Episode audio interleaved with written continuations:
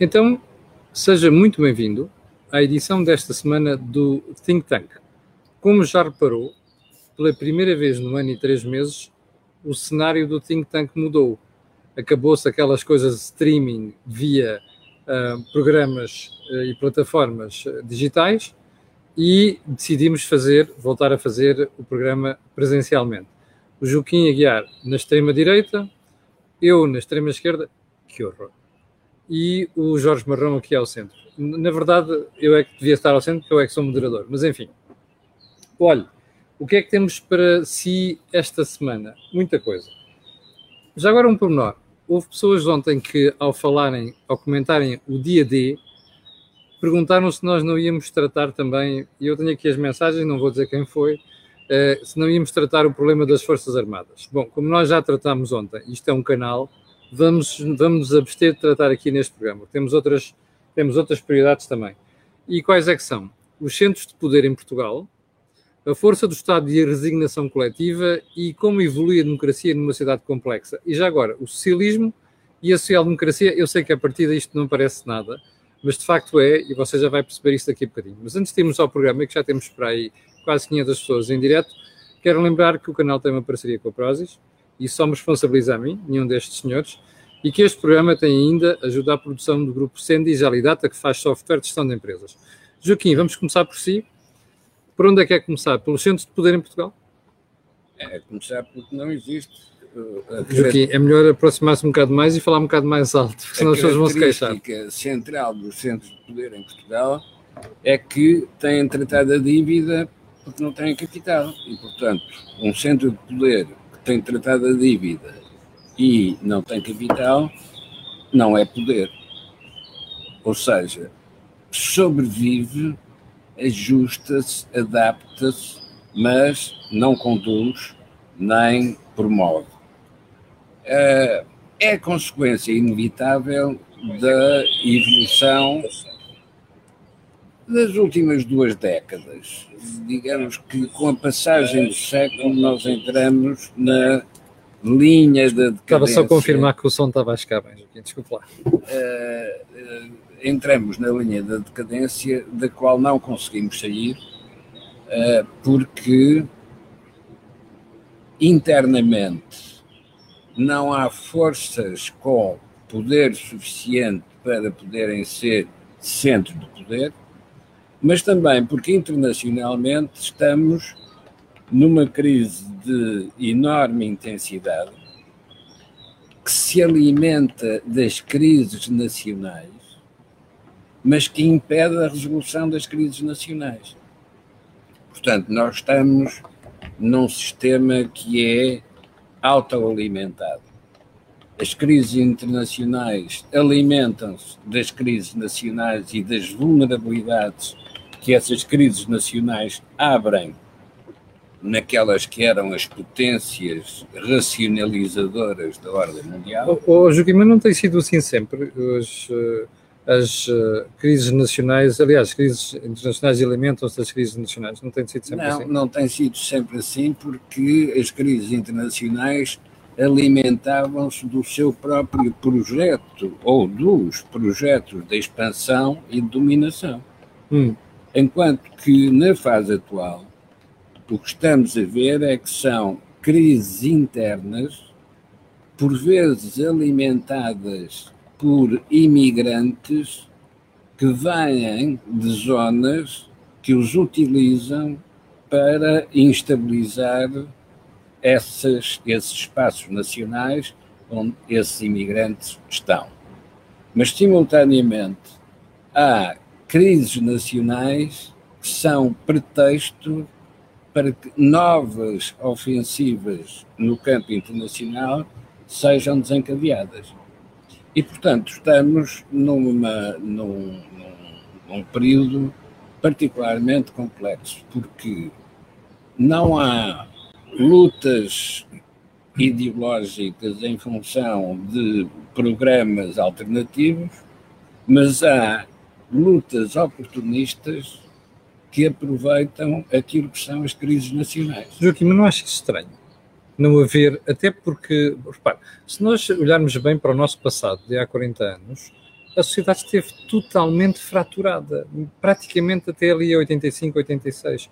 Ora, porquê que nós, passados 40 anos, não temos qualquer discussão, qualquer radicalismo, melhor, qualquer, uh, uh, qualquer assomo de radicalismo na política?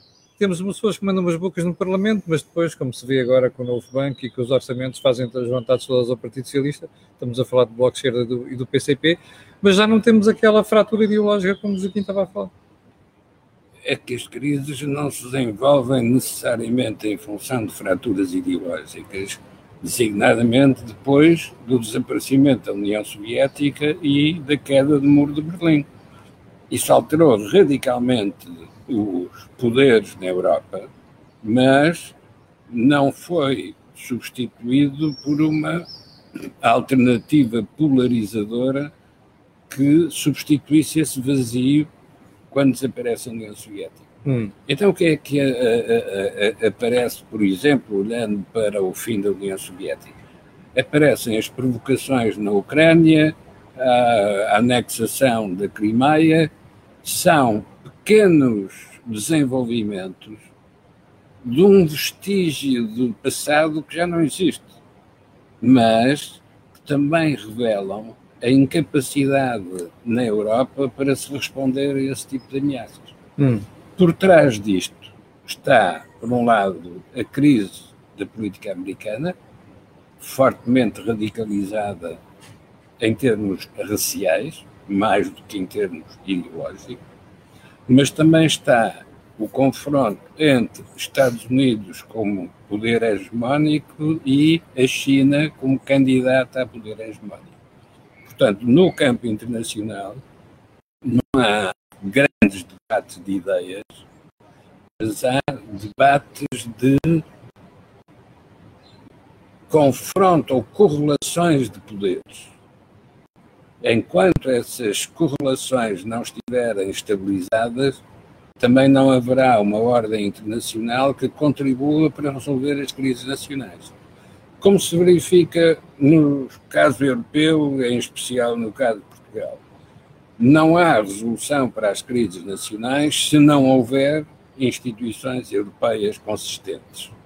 Mas essas instituições europeias consistentes não se conseguem afirmar justamente porque a crise internacional continua a impedir que elas okay. se afirmem. Já volto a si, Joaquim. Jorge, a questão dos centros de poder. Eu talvez enquadrasse o, a questão dos centros de poder numa, enfim, numa, numa tese que está a ser desenvolvida por alguns, por alguns analistas políticos e enfim, por um filósofo, que é a ideia da democracia complexa. A democracia complexa caracteriza-se porque os Pois diz da seguinte forma: os centros de poder hoje não são centros de poder hierarquizados, são centros de poder que assentam em redes.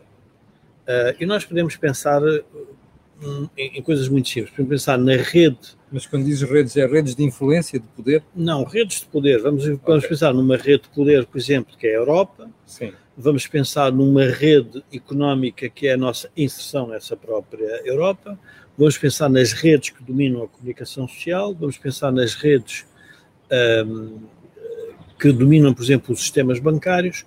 Portanto, a democracia hoje tem uma complexidade muito maior, em que é difícil encontrar no topo o que nós chamaríamos uma ordem.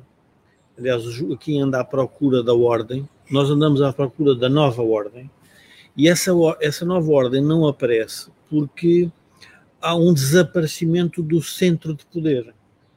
E, e, onde, é que nós, onde é que nós observamos isto? Vemos, por exemplo, o, o centro de poder judicial relativamente à política portuguesa. O centro de poder que, por exemplo, tem a extrema-esquerda com a presença que tem na comunicação social Sim. relativamente à agenda mediática. O centro de poder que, que nasce, por exemplo, uh, nas, nas, se quisermos, nas regiões, nas autarquias. E os centros de poder que são dispersos pelo mundo e que afetam, as, uh, vamos lá ver, afetam os países. O caso concreto que o Joaquim estava, estava a referir são pequenos incidentes regionais e, e, e em certos países que depois vão afetar a nossa realidade. Portanto, a, a pergunta é como é que a democracia vai fazer a gestão desta nova realidade em que a hierarquia não existe de uma forma muito, muito explícita. Uh, e, portanto, torna o quê? Torna que os modelos, uh, e por isso a dificuldade que nós temos em encontrar um modelo ideológico que resolva a crise. Uh, se nós pensarmos no século XIX, havia uma ideia que era acabar com o absolutismo, com o poder absoluto. nós tivemos uma Daí nasceu a Revolução Francesa e a divisão dos três poderes. A divisão dos três poderes. Sim. E depois a seguir nós temos uma, uma, temos, temos uma luta entre, entre duas ideologias, claramente, a ocidental E, a, e a de leste, mas neste momento temos uma, uma outra realidade que é que afeta muito mais os governos nacionais, que é aquilo que poderíamos denominar e que toda a gente denomina que é a globalização. Não há um governo do mundo não há um governo europeu. Mas os problemas do mundo entram-se pela porta adentro e os governos nacionais não têm capacidade de reagir a isso. Como é que se resolve isso? Bom, e esse é o, o, grande, o grande tema que, que as sociedades têm hoje que debater é que as instituições que nos regem têm que começar a ter em consideração estas novas realidades, que é esta multipolaridade Sim. em que as instituições, elas próprias, não conseguem por si só conduzir o, os assuntos de natureza política. Vejamos, por exemplo, a questão da pandemia. A pergunta é: se houvesse o um Ministério da Saúde europeu, europeu o assunto ficaria resolvido? Provavelmente não. Primeiro, mas por... haveria melhor coordenação, Jorge. Haveria melhor coordenação, mas a questão era saber é como é que se chegaria à solução local.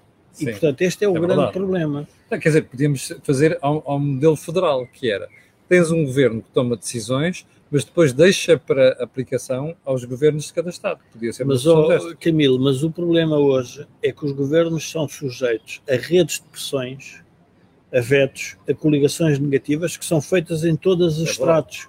É nós, quando tivemos, nós tivemos, há dias dizia-me um político que em Espanha, por exemplo, o ministro da Saúde não comanda os recursos da saúde, quem comanda Sim. são as autonomias. É verdade. E, portanto, o que é que é uma política pública nacional numa sociedade como a nossa complexa? É uma já é difícil a nível nacional, quanto mais a nível europeu. E por isso o nascimento de movimentos, diria, populares e populistas com soluções simples. Sim. O que isto precisa é de ordem. Mas se nós pensarmos na ordem, então nós estamos a desvirtuar uma coisa essencial da democracia, é que a democracia hoje tem que viver com uma ideia de inclusão de diferenças. Ora, nós queremos. A esquerda, qual é o problema atual da esquerda? A esquerda quer, de uma certa forma, quer uma certa igualdade. Mas ao mesmo tempo percebe que, indo perseguindo essa igualdade, está a atacar a diferença que a sociedade tem. E nós não podemos bater as diferenças, porque a democracia não é a imposição da maioria às minorias é também o respeito dessas minorias. E, portanto, nós entramos num processo que é um processo que torna a governação quase que ineficaz. Hum. O problema maior que nós temos hoje nas sociedades democráticas é quem é que é o responsável disto tudo? Pois é, é verdade. Onde é que está o responsável?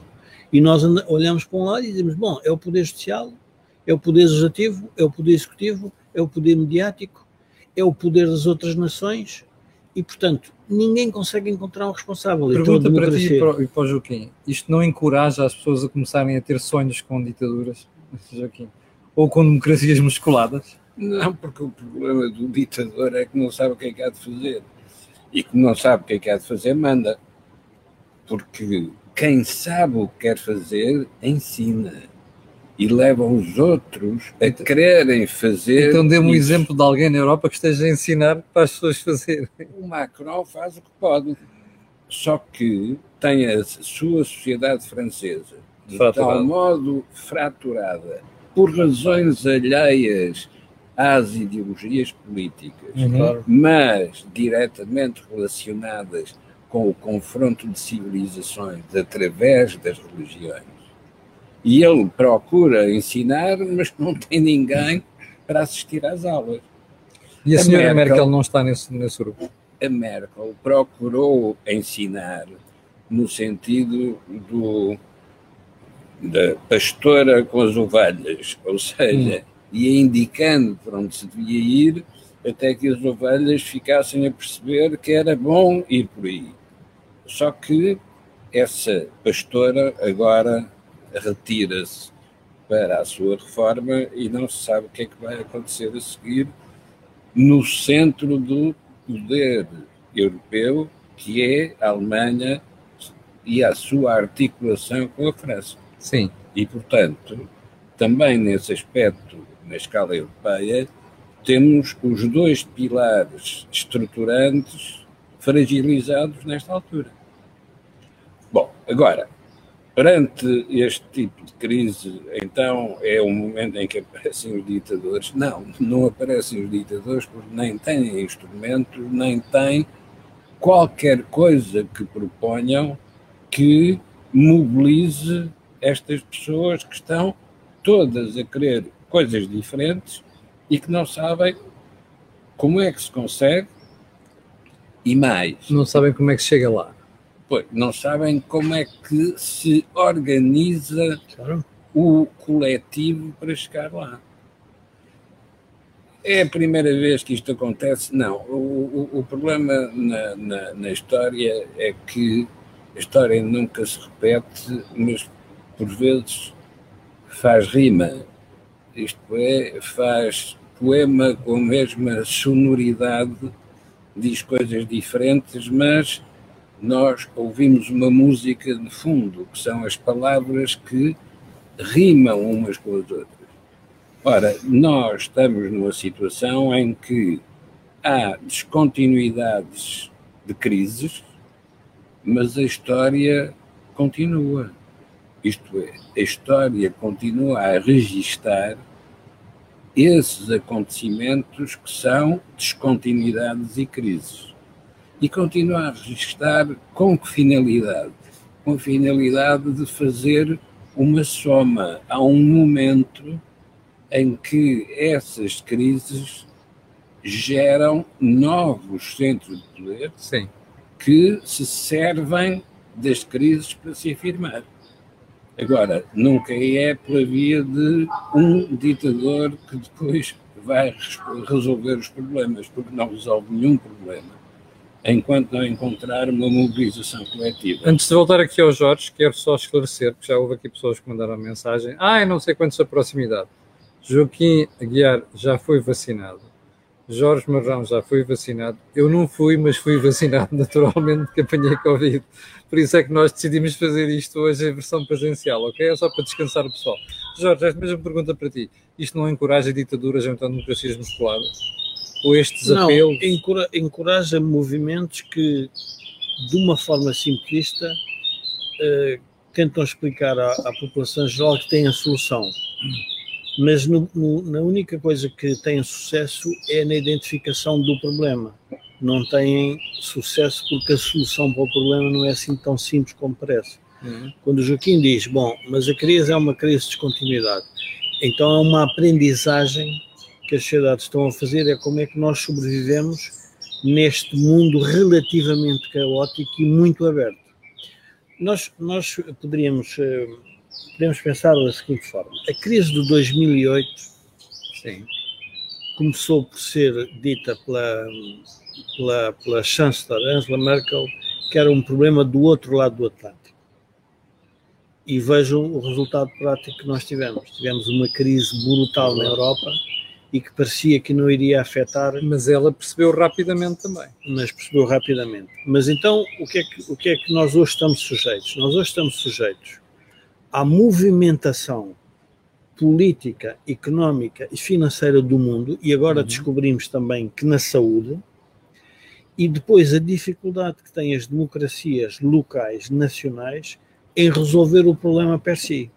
Então parece evidente que todos nós estamos a precisar de um poder superior. Mas a pergunta é: numa sociedade que funciona em redes, onde é que está o centro do poder? E, nenhum, e, nenhum, e neste momento, se nós olharmos para a França, para a Alemanha, a pergunta é: poderia-se criar um ministério só para a saúde e para os problemas de pandemia, para a resolução? Isso significaria o quê? Significa transferir todos os poderes Exatamente. para um conjunto, para uma entidade, mas depois tinha um pequeno problema.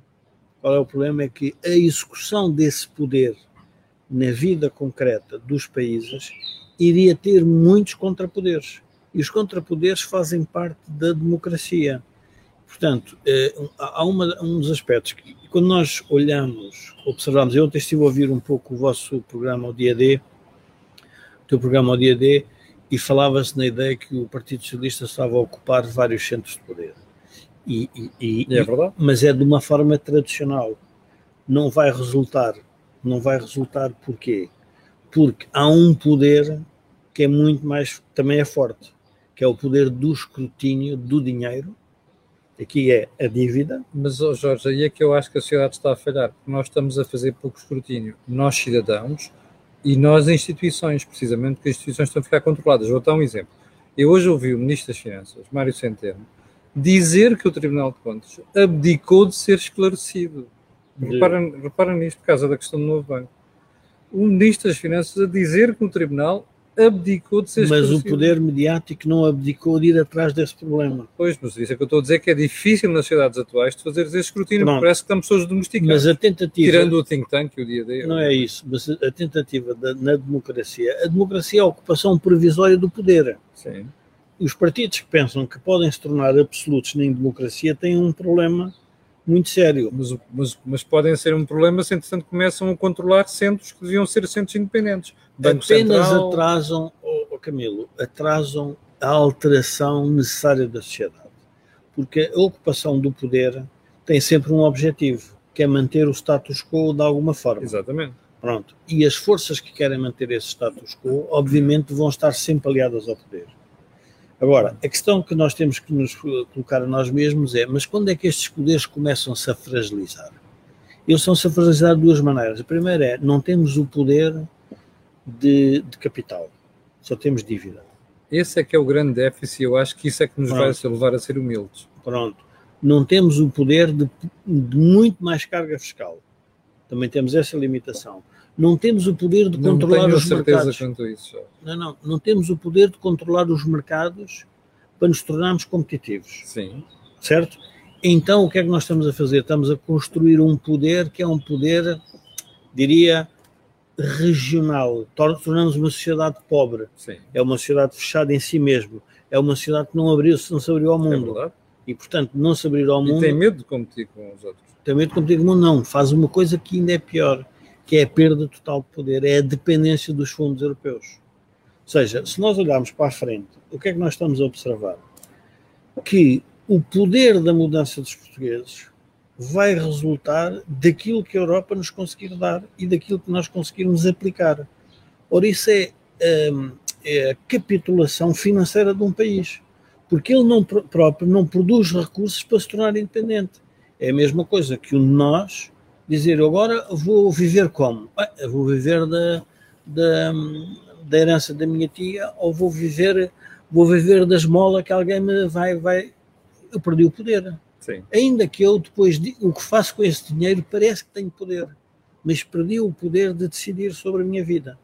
E portanto, eh, eu diria que há aqui uma complexidade nacional e isto leva-me a uma outra reflexão, que é o Joaquim já tocou nisso de forma eh, do ponto de vista mais macro de ideologias, que é os modelos partidários hoje são modelos partidários que deveriam ser modelos partidários cooperativos.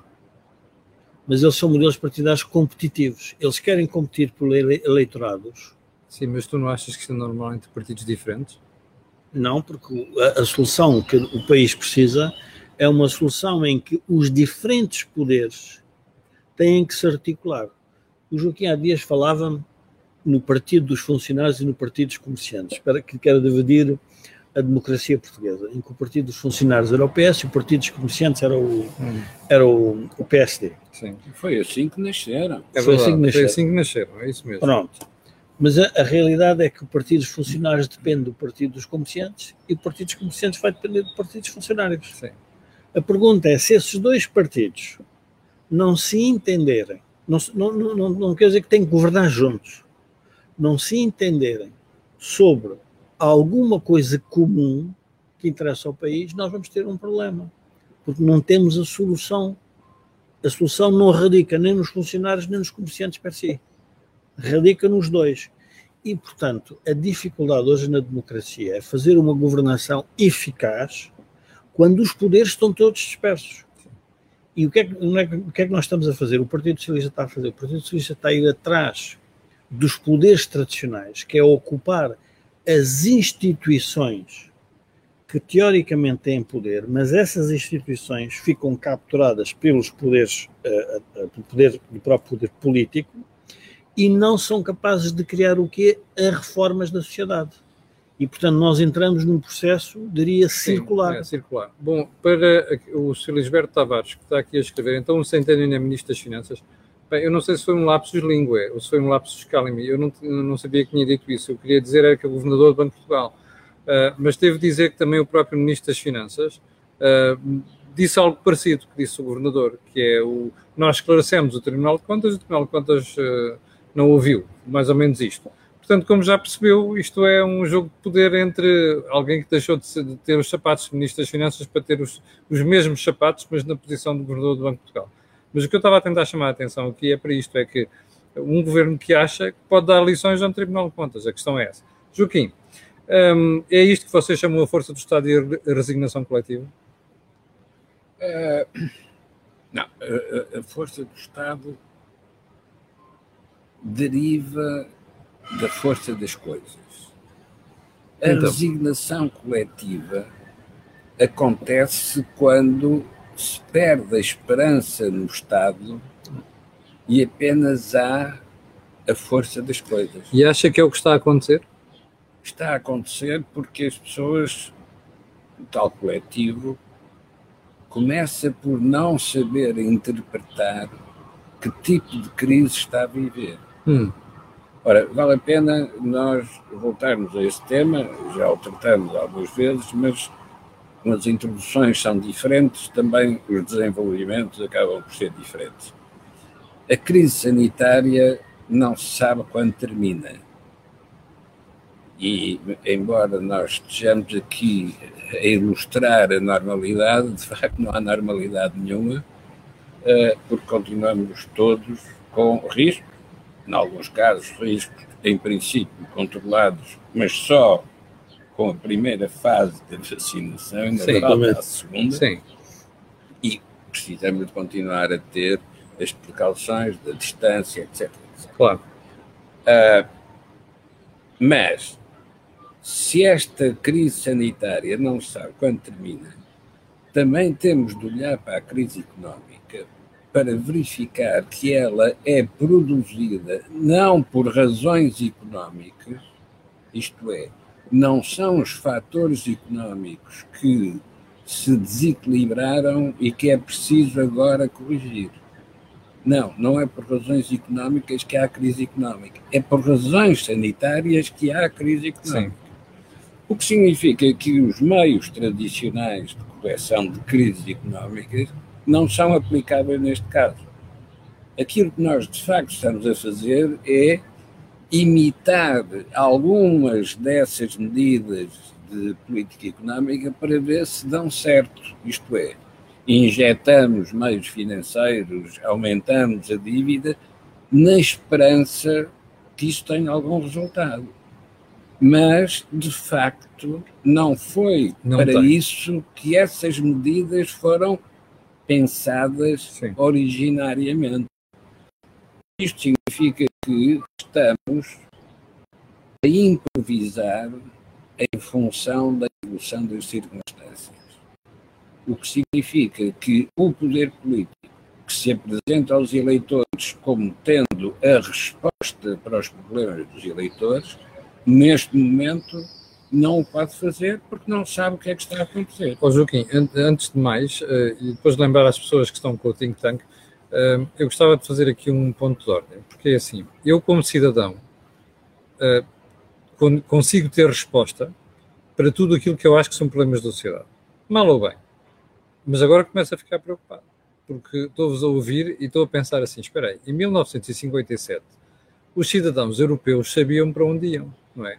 Tinha um senhor Schuman, depois o senhor Adenauer, que tinha um objetivo, a gente sabia o que queria fazer. Nós queríamos que os recursos do carvão e do aço fossem partilhados, porque senão os alemães armavam-se unilateralmente e tínhamos outra vez uma, uma, uma terceira guerra mundial.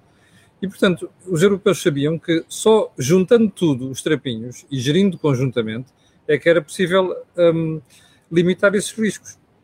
Eu agora olho à volta e digo assim: espera, o que é que os cidadãos europeus têm no horizonte? Não têm nada. Isso não é preocupante?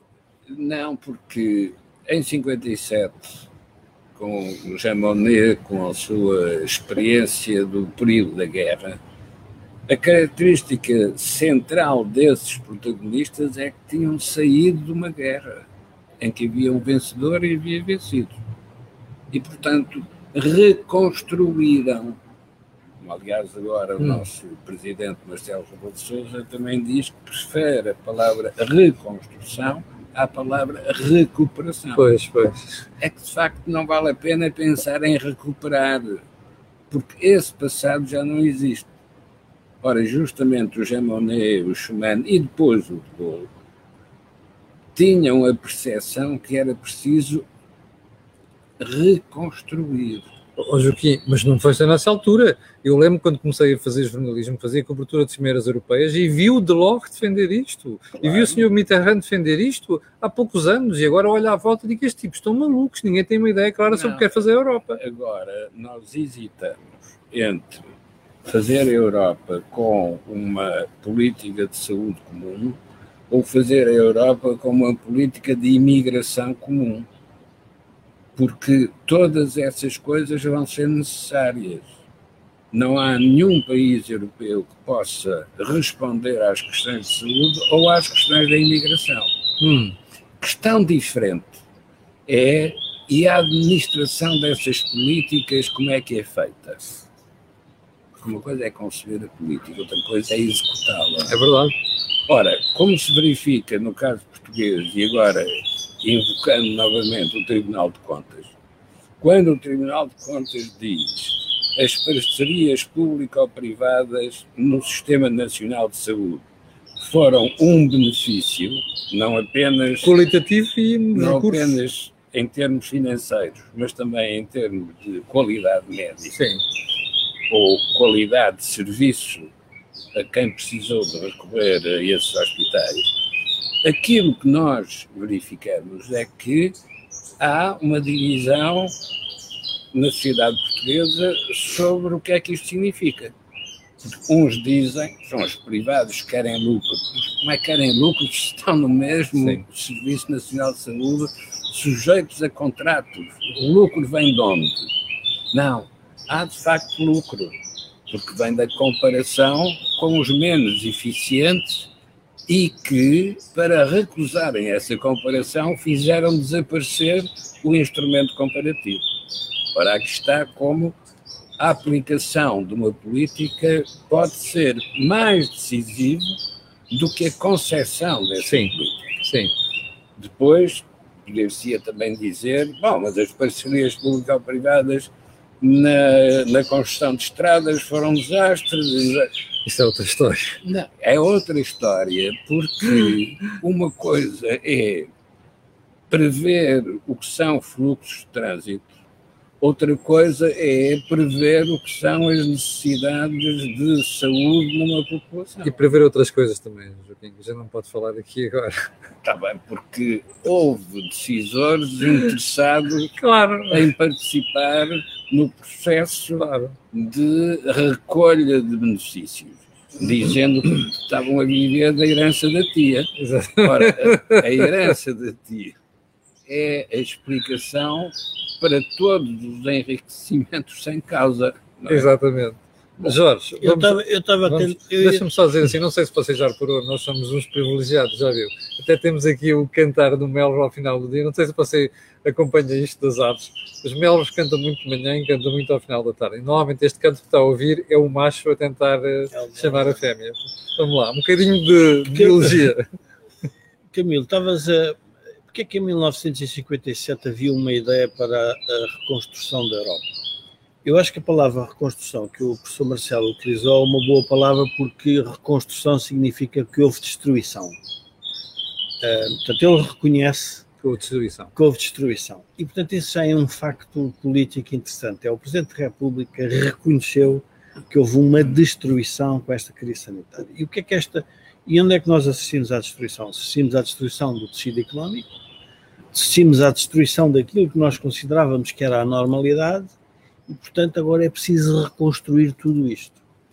Agora, nós temos que perceber que, hum, não havendo uma ordem global, nem uma ordem mundial, e cada país per si começar a ter problemas muito particulares, a Alemanha com os seus problemas, a França com os seus problemas, o Reino Unido com os seus problemas, a Espanha com os seus problemas, a Grécia com os seus problemas, então o que é que, o que, é que, o que, é que rapidamente nós nos apercebemos? Da impotência nacional para chegar a acordo na própria Europa. Porquê? Porque os eleitorados, os políticos estão enfeudados aos seus eleitorados.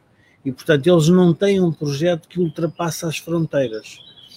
Para terem esse projeto que ultrapassa as fronteiras, teríamos que ter uma. Vamos ver, teríamos, a crise teria que ser provavelmente muito maior. O caso concreto da compra das vacinas é um reconhecimento que a crise era de tal ordem que se queríamos ganhar uma vantagem competitiva no mundo, teríamos que fazer essa compra, e isso é, é notório. Nós temos as vacinas necessárias para, para, a cidadania europeia, como por exemplo quando a África não tem. E, portanto, isso foi um reconhecimento e todos se juntaram para fazer isso. Mas houve um problema que os obrigou a caminhar nesse sentido. Ora, os problemas que estão a acontecer a nível nacional são problemas que estão a obrigar os próprios países a eles a defenderem-se cada vez mais. Agora assistimos, por exemplo, a questão de, dos marroquinos entrarem em Espanha. A pergunta é, e como é que isto vai afetar Portugal? Agora, de repente, a política espanhola desconcentra-se completamente é na ideia da Europa Sim. e concentra-se num problema muito sério que é a imigração. O senhor Sanches, que é um indivíduo de esquerda, acabou de fazer uma coisa que normalmente só os ditadores de direita que fazem, e, está a ver? É, e, o que é que, e o que é que, e o que é que faz, o que é que nós fazemos com portugueses? Irmão, isto não é um assunto que nós não nos afeta. E o Joaquim há pouco referia, mas então nós teríamos pensado numa política de imigração? Deveríamos pensar numa política de imigração. Mas quem é que quer pensar? São os espanhóis, são os italianos quem têm as fronteiras com os países que, que, que no fundo fazem fronteira com, com essas sociedades que, de criação de novos imigrantes. Portanto, nós temos hoje uma, uma realidade muito diferente da realidade de 1957, que é a globalização desestruturou, quer a gente queira, quer não, Sim. o poder económico, o poder político. Ninguém sabe. Isso não é mau, Jorge. O problema é que nós não sabemos ainda reagir a tudo isso. Não é? Não, não é mau. O resultado prático foi uma melhoria substancial do nível claro. médio da população Sobretudo mundial. gente que não tinha nada. Não é? Mas houve uma alteração dos equilíbrios. Mas é o que eu estou a dizer, nós é que ainda não ajustamos. Nós não Mas ajustamos. houve uma alteração dos equilíbrios, sim. E onde é que nós não ajustamos? Nós, por exemplo, em Portugal podemos observar que tudo o que seja relacionado com sucesso na globalização ou ligado ao. Estado comparativamente está melhor, por exemplo, as regiões do interior do país. A pergunta é, porquê é que essas é regiões verdade. do interior do país estão a tal parado? Porque saíram do processo da globalização que nós tivemos que enfrentar. Exatamente. Onde é que enfrentamos? Enfrentamos no litoral com as empresas que estão no litoral, no mercado da exportação, Sim. e enfrentamos com os fundos comunitários e com o dinheiro, o dinheiro barato e, enfim, e grande volume que tínhamos da Europa, e as regiões que não tiveram associadas a isso a única coisa que têm direito é aos fundos de coesão, que é aquela ideia que eu vou conseguir reequilibrar uma coisa que em si própria tem um desequilíbrio. Sim, senhor. Nós vamos já com 39 minutos de programa. Daqui a pouco temos que passar para a parte da literacia financeira. Quero só dizer ao Miguel Martins que é Melro, sim, senhor. Okay? Não só porque eu conheço o cantar, porque estou a vê-lo estar aqui no ramo à frente e surprise, surprise, só se calou quando chegou a fêmea, está a ver? Bom, Joaquim, vamos para o último ponto desta parte, que é socialismo e ou social-democracia. Ah, são mesmo diferentes, são? São, são diferentes neste sentido. O, a democracia é um sistema de atribuição de legitimidade aos candidatos. Sim. E, portanto, são os eleitores que determinam em eleições eh, que se realizam em prazos regulares e pré-determinados, uh, são os eleitores que decidem quem é que tem a legitimidade para o exercício do poder. Uhum. E no sistema democrático, isto também significa que os eleitores podem fazer sair do poder sem terem de recorrer à violência, porque esperam pelas eleições seguintes e votam de maneira diferente. Isto é o sistema, sistema democrático. O regime é outra coisa. É o que é que os eleitos fazem com essa legitimidade que receberam. E no regime podemos ter regimes distributivos e regimes competitivos. Regimes competitivos são aqueles que apostam no crescimento, querem programas de modernização, aumento de produtividade e eh, confronto de mercado com outras sociedades concorrentes. Os distributivos, pelo contrário, viram-se para dentro e distribuem dos que têm para os que não têm. Com isso, conseguem desenvolver uma, eh, uma política de justiça social, mas têm uma dificuldade. É, se não tiverem crescimento, este mecanismo distributivo rapidamente entra num processo de decadência. Os ricos são cada vez menos ricos e os pobres são cada vez mais pobres. Não serviu para nada a distribuição. Ora, o socialismo democrático tem uma componente mais orientada para a distribuição, enquanto que a social-democracia tem uma componente mais orientada Criação. para o crescimento e para a, a, modernização. Ambos têm uh, e respeitam a componente de mercado. Isto é, o socialismo democrático é um regime de mercado, tal como a social-democracia também é um regime de mercado a diferença entre eles está na prioridade que uh, os eleitos Sim. selecionam, primeiro para serem eleitos, depois para governarem, na expectativa que serão novamente eleitos nas eleições seguintes. Problema mais importante nesta relação entre distribuição e competição é o protecionismo interno ou a competição externa. O socialismo democrático é mais orientado para a proteção interna e depois designa isto como soberania. nós fazemos aquilo que os eleitores querem que pois. nós façamos. A, a componente social-democrata é mais internacionalista de mercado. Não, não, não há uma internacional socialista, mas é um, a, a economia social de mercado.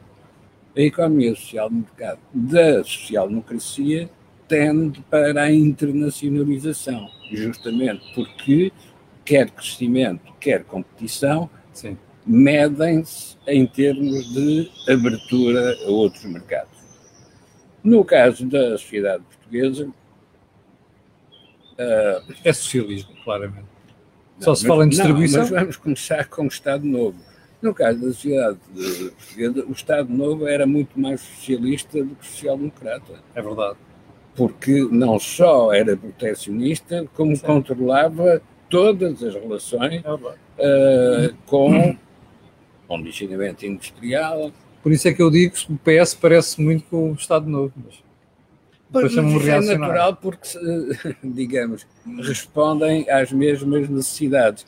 Uh, em tempos muito recuados, eu dizia que o paraíso de um socialista é uma economia em que se tabela o preço do bolo de arroz.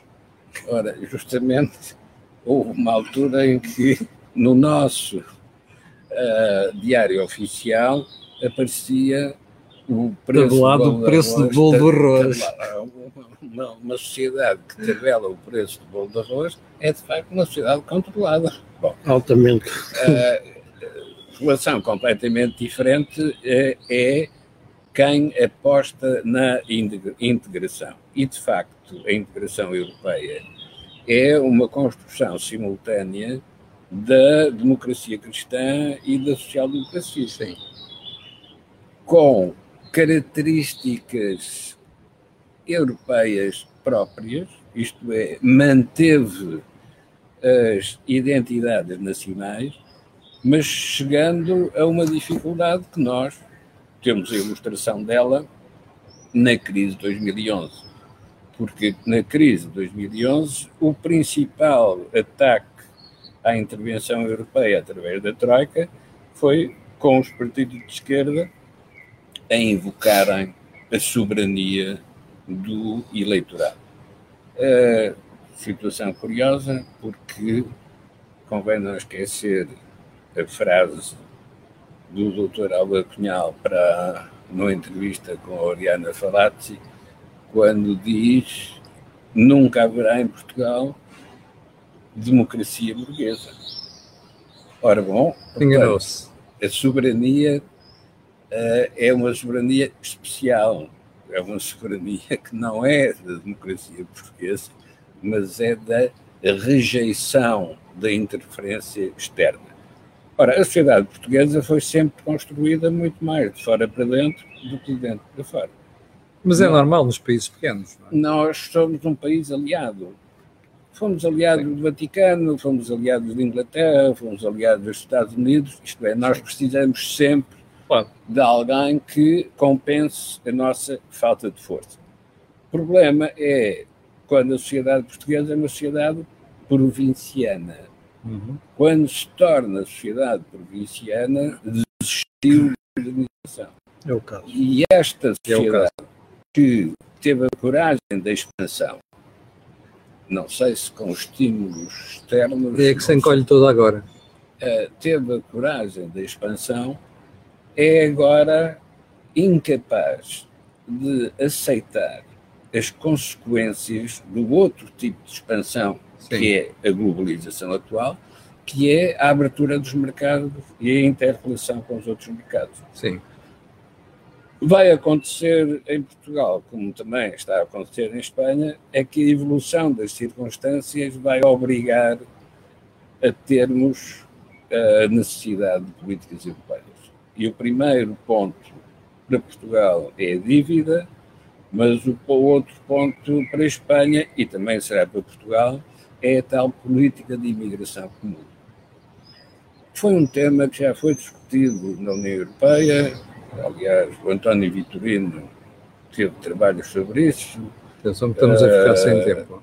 A Universidade de Florença também trabalhou sobre isto, e uma das possibilidades é estabelecer-se uh, um modelo de dupla cidadania há cidadania natural dos países europeus, Eu, mas há direitos de cidadania atribuídos a imigrantes, mas que podem ser retirados no caso de prática de certos crimes, prática de certo, mas que são codificados como tendo como consequência Sim. a expulsão. Ora, só pode haver este tipo de política de imigração se for coletiva é europeia. Se for decisão europeia. Porque nenhum país isoladamente tem capacidade de expulsar, pois. seja quem for. Hum. Jorge, essa questão eu, rapidamente pedimos à, à literacia financeira. Eu, eu, só gostava de. Se recorda o nosso comum amigo Miguel Beleza dizia que era muito importante fazer previsões e de preferência muitas que havíamos acertar algumas. para acertar algumas. Eu, eu vou fazer uma previsão para ver se, se é certo, que é, que é a seguinte. A continuação deste estado de coisas em que tudo está a passar através do Estado, nesta lógica que o Joaquim referia de ou estamos numa lógica de socialismo, que é um problema distributivo, ou estamos numa lógica competitiva. Se nós fôssemos eternos, eu diria que deveríamos continuar, que era para provar que isto é ia correr mal. Exatamente. Pronto. E, portanto, dizíamos, vamos continuar até esbarrarmos e reconhecermos que é um erro. Então, o que é que eu, o que é, qual é a minha, a minha previsão? É que se calhar mais rapidamente do que nós nos possamos aperceber, as pessoas vão reconhecer que o estado de coisas tem que ser alterado. Hum. O tema é que nós não temos alternativa ideológica neste momento em cima da mesa, porque nós partimos de uma situação em que todos os partidos, enfim, diria, provavelmente sem exceção nenhuma, todos reconhecem que há um problema prático que é a questão da dívida pública. E, portanto, a dívida pública retirou-nos a capacidade de ter agilidade e de e de e tomar decisões e sozinho. Tomar decisões. Então o que é que significaria isso? Significaria que há quem possa tomar decisões por nós. Claro. Quem tem o dinheiro. Exatamente. Pronto, mas isso significaria que teríamos que sair do ciclo do provincianismo, Sim. em que nós é que mandamos na terra. Isto é mais ou menos quando o, o, o ridículo da política portuguesa no provincianismo é o seguinte: toda a gente percebe que a regionalização pode, pode ser um problema sério para a unidade e coesão do país em termos territoriais uhum.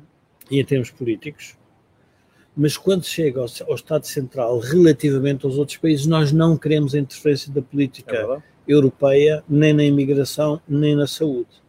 Ora, isto leva a uma outra dimensão que eu gostava de pôr aqui em cima da mesa, que é a seguinte: quando o socialismo quer se dedicar à ideia da justiça social e recebe imigrantes, imediatamente fica com um problema, porque não resolveu a justiça social dos seus cidadãos e acabou de ser introduzida uma nova injustiça. Mais uma assimetria. Mais uma assimetria.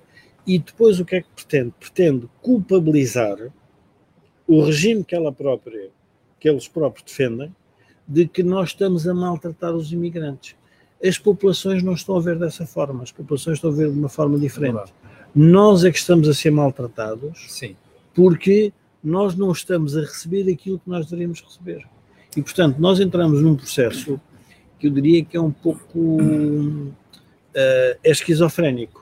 Ou seja, de tanta justiça social Sim. que queremos, como temos várias injustiças. Meus senhores, ficamos com, ficamos com um pouco mais de 7 minutos para falar do PIB. E porquê é que eu trouxe o PIB hoje para a literacia financeira? Porque há muita gente que não sabe o que é o PIB. Uh, Uh, e eu acho que a gente devia explicar isto porque nós vamos ter um problema. Não, as, as, previsões da, da, Comissão Europeia mostram, primeiro, que nós não vamos recuperar até 2022 a riqueza que tínhamos em 2019, e em segundo lugar temos Polónia, Hungria, República Checa, Eslováquia e Roménia, acho que a única exceção é a Bulgária, que não cresce mais do que Portugal. Portanto, vamos tentar explicar às pessoas o que é, que é o PIB, porque é que ele, porque é que ele pode, porque é que nós não estamos a crescer. Jorge, queres começar?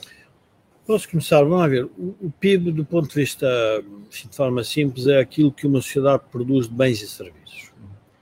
E, portanto, a pergunta é como é que nós maximizamos essa produção de bens e serviços. É, no limite, todas as pessoas estarem empregadas, portanto, temos uma taxa de desemprego de zero, e no limite, todo o capital que a sociedade tem tem que estar também dedicado à produção de bens e serviços. Sim.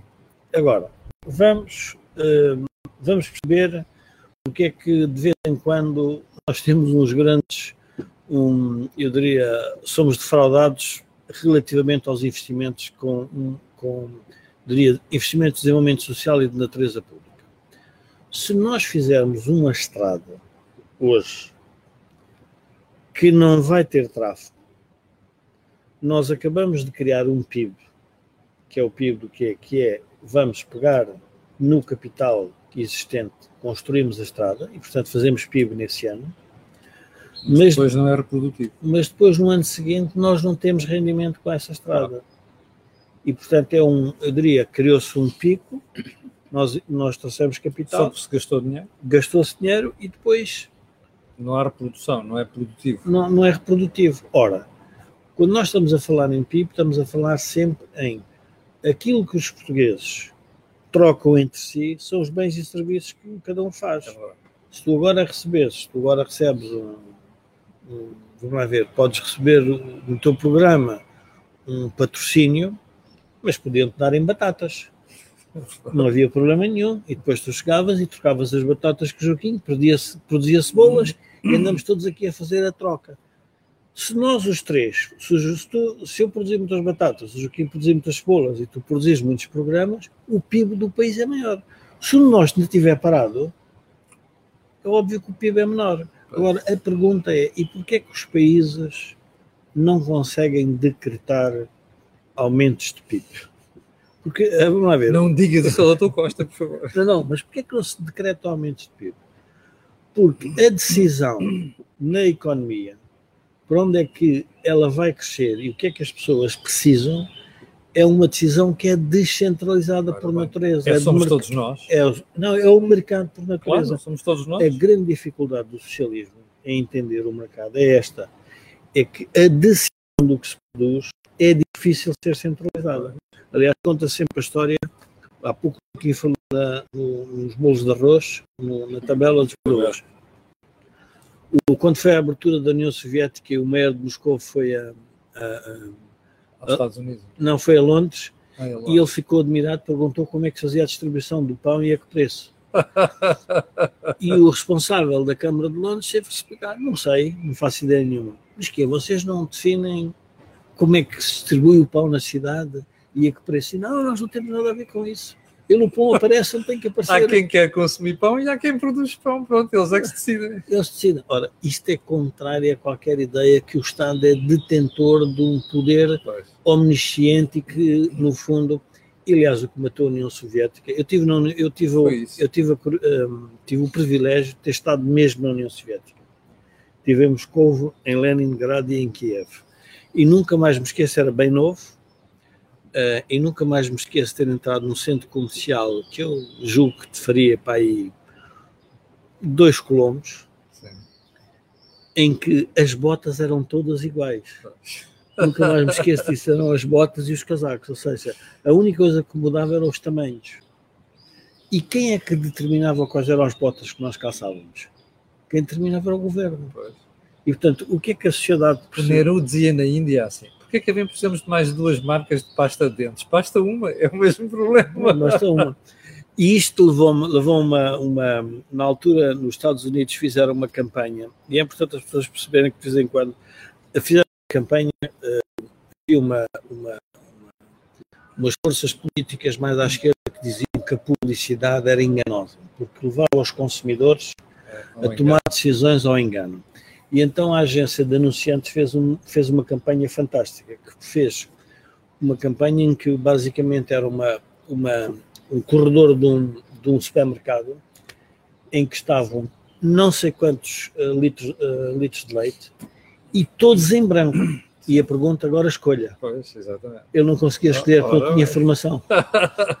Portanto, quando nós eliminamos a informação, quando nós eliminamos a capacidade de decisão, é óbvio que a produção de bens e serviços de um país cai. E por isso é que as pessoas que gostam de economia, de iniciativa privada, sabem que é muito importante continuar a haver liberdade económica pois. de empreender. Porque isso Mas é... deixa-me pôr agora aqui temos um, menos dois minutos. Um ponto adicional. Uh, nos anos 30, 40, 50, a economia portuguesa cresceu uh, Foi modo, no mundo, nos anos 50. de modo espetacular uh, comparável com a Coreia e até com o Japão. E pergunta-se, mas não podemos repetir o mesmo episódio. E temos que reconhecer que não podemos repetir por uma razão. Pessoas, fator humano. Sim. Porque esse grande crescimento foi a transferência de população ativa da agricultura para a indústria, para a indústria com altos indicadores de produtividade. Sim. E tivemos a industrialização do país. Hoje nós temos uma população em declínio do ponto de vista demográfico, a envelhecer. Não temos mão de obra e está, aqui, aqui temos está velha. E não só está velha, como a que vamos poder captar é imigrante. Exatamente. E, portanto, temos um problema de identidade que não existiu Sim. nessa primeira fase de crescimento. Mas temos de crescer do mesmo modo, passar de setores de baixo valor acrescentado como era a agricultura, não é que não seja importante a agricultura, é, é muito importante, mas o valor acrescentado é que é reduzido Exatamente. Para passar para atividades de alto valor acrescentado. E é aí que certas coisas que hoje são vistas como necessidades internas e que só servem para satisfazer a população interna, como por exemplo ter casas junto ao mar, ou ter um hospital para os doentes, Sim. os sanatórios para os tuberculosos, que era o que havia nesse período das décadas de 30, 40 e 50, para passarmos a ter uma outra concepção. As mesmas casas passam a ser hotéis para turistas, os mesmos hospitais passam a ser equipamentos para capturar doentes de todo o mundo, é só preciso trazê-los de avião. Sim. Porque o clima esse é favorável. E como se vê agora com esta história dos turistas é verdade. basta abrir a janela e, e é as pessoas invasão. querem vir para cá. Exatamente, é uma invasão. Ora, trata-se de, em vez desvalorizar o turismo como sendo. Não, o turismo é a agricultura dos anos 30 e, portanto, tem um valor acrescentado superior. E é para esse tipo de mercado que nós temos que orientar as nossas decisões. Sim, senhor. E aí o PIB cresce. Ouviu? E aí o PIB cresce. Bom, foi o Think Tank desta semana. Não se esqueça, este canal tem uma parceria com a Prozis e este programa tem ajuda à produção do grupo Sendis Alidata, que faz software de gestão de empresas. Nós voltaremos daqui a uma semana. Já agora, se você quiser ver alguns temas tratados, está aqui disponível as, uh, os chat ou então, se você quiser, as mensagens para você poder fazer essa solicitação. Quanto a nós, no AMM EVU, nós encontramos amanhã às 8 da manhã e já sabe porquê aquilo que houve aqui, não houve mais sítio nenhum. Obrigado, com licença, e até amanhã às 8.